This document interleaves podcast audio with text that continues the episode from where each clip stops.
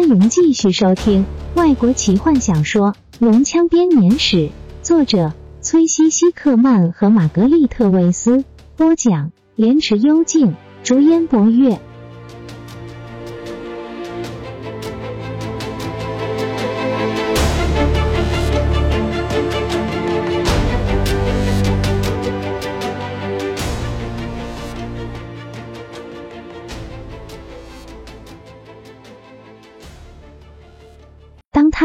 随着塞布拉走上伊斯塔残破的街道后，他告诉他们伊斯塔陷落的故事，一路上指着不同的建筑物。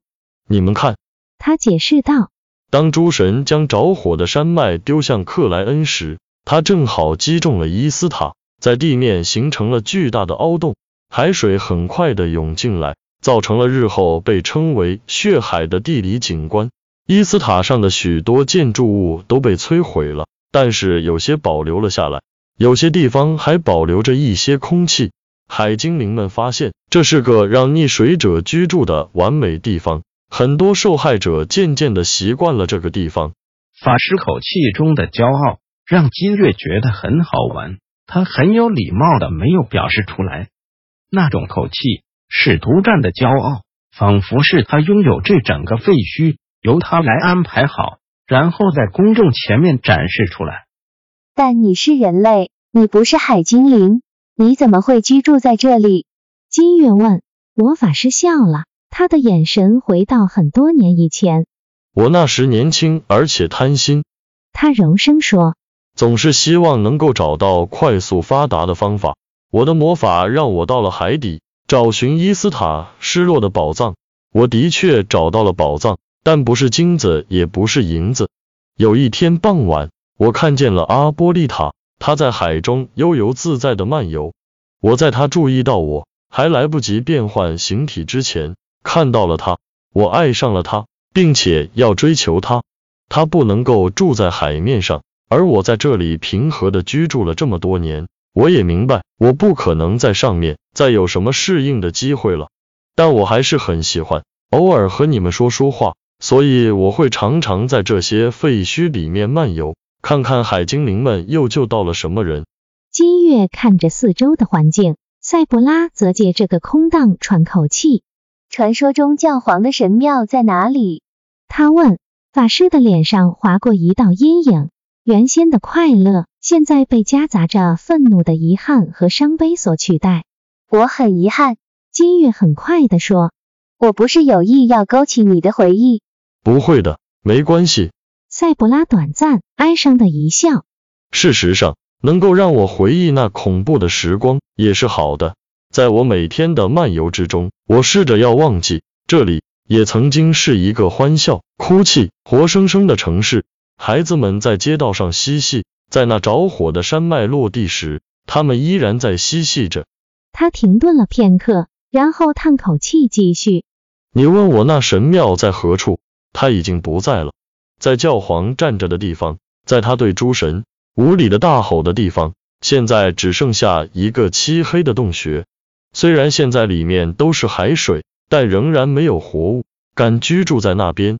没有人知道那有多深，因为海精灵们不愿靠近那个地方。我曾经强忍着恐惧靠近，看着那个洞穴，我发现那个地方似乎是没有底的，仿佛是黑暗邪恶的出口。塞布拉踏上一条黑暗的街道，回头专注的看着金月。罪行已经被惩罚了，但是为什么要牵连那些无辜的人？为什么他们要跟着受苦？你带着医疗女神米莎凯的护身符，你明白吗？神明有对你解释吗？金月迟疑了片刻，没有意料到有这个问题。他专注的从内心搜寻着答案。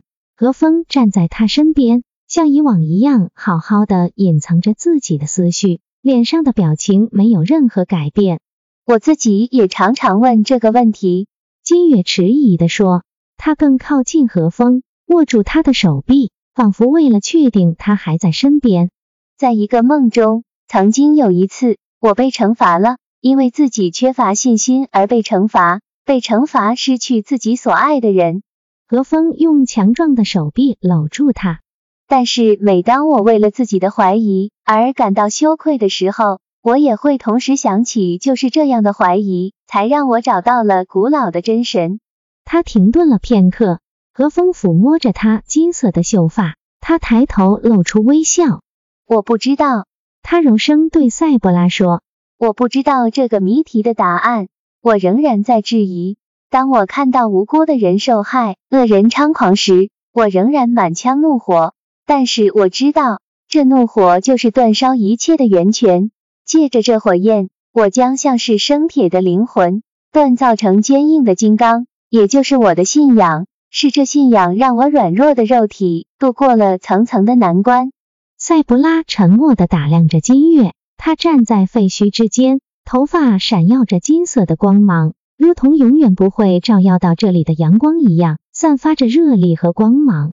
他的古典美被他所经历过的苦难更为提升，那些苦难并没有给这美丽带来瑕疵，反而让她更完美了。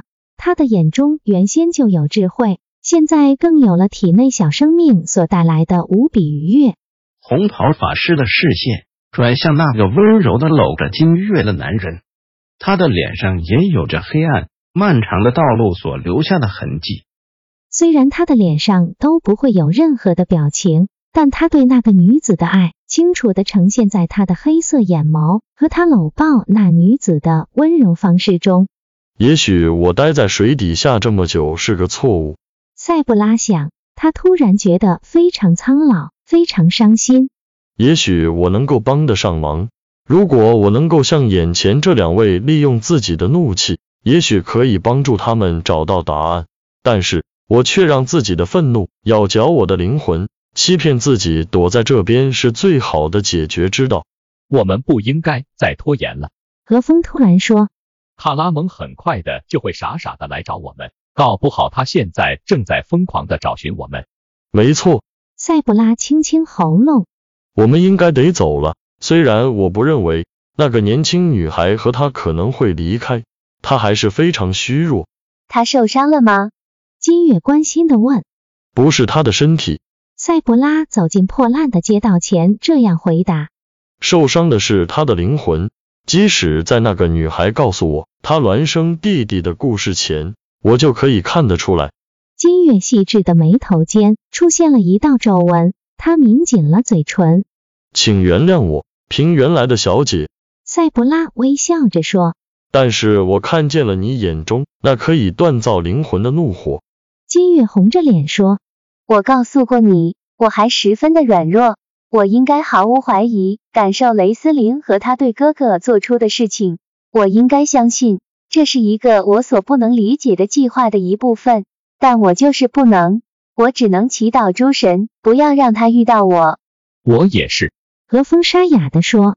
我也是，他严肃的重复。卡拉蒙躺着看着眼前的一片黑暗，提卡在他的怀里沉沉睡去。他可以感觉到他心脏的跳动，可以感觉到他缓慢的呼吸。他轻柔的抚摸他落在肩膀上的红色卷发，提卡抽搐了一下，他连忙把手拿开，害怕会把他吵醒。他应该要休息了，天知道他硬撑着看过他多久了。提卡永远都不会让他知道的，他也清楚这一点。当他开口问的时候。提卡只是微笑着取笑他如雷的鼾声，但是提卡的笑声中比平常多了些什么。他似乎没办法直视卡拉蒙的眼睛。卡拉蒙安慰的拍拍他的肩膀，让他更靠近一些。当他确定他已经熟睡的时候，他终于可以放下心来。几个礼拜之前，他才对提卡发过誓，在他可以全心全意回应他的爱之前，他不会接受他。他仍然可以听见自己说的话。我将我的弟弟摆在第一优先，我是他的力量。现在雷斯林已经离开了，他已经找到自己的力量了，就像他告诉卡拉蒙的一样。我不再需要你了。我应该要很高兴。卡拉蒙瞪着眼前的黑暗，告诉自己：我爱提卡，也得到了他爱的回应。现在我们终于可以自由的表达自己的情感了。我可以对他做出承诺，我以后可以将他摆在第一优先。他很爱我，愿意为我奉献，他值得被爱。雷斯林从来不是这样，至少他们都这样相信。有多少次，当坦尼斯以为我听不见的时候，他和史东讨论着为什么我可以忍受那讽刺、那无理的指使、野蛮的命令。我看见过他们怜悯我的眼光，我知道他们认为我反应很慢，至少和雷斯林比起来，我的确是。我是那只笨笨的水牛，背着沉重的负担，毫无怨言的往前走。这就是他们对我的印象。他们不明白，他们不需要我，即使提卡也不需要我，不像雷斯林那样需要我。他们从来没听过他小时候半夜醒来尖叫，从来都只有两个人，他和我，只有我在黑暗中倾听他。随时准备安慰他，他从来记不住那些梦，只知道他们很可怕。他瘦弱的身体不停的发抖，眼中充满了只有他才看得见的恐怖景象。他紧抓着我啜泣，我会说故事给他听，或者用手在墙上比出可笑的影子来，帮他把恐惧赶走。你看，小雷，我会说，小兔子，我会伸出两只手指，就像兔子耳朵般的摆动。过了一会儿之后。它会不再发抖，它不会露出笑容，即使在它小的时候都不会。但是它会放松下来。我要睡觉了，我好累。他低声说，紧紧握住我的手。但是你要醒着，卡拉蒙，看着我，不要让他们过来，不要让他们抓住我。我会醒着，我不会让任何东西靠近你的，小雷。即使当他年长了一些之后。他有些时候半夜仍然会哭喊着醒来，伸手要找我，我会在那边。但是他现在要怎么办？没有了我之后，当他在黑暗之中孤独、恐惧的时候，要怎么办？我没有了他，要怎么办？卡拉蒙闭上眼，轻轻的，怕吵醒提卡，他开始啜泣。本集就为您播讲到这了。祝您愉快，期待您继续收听下一集。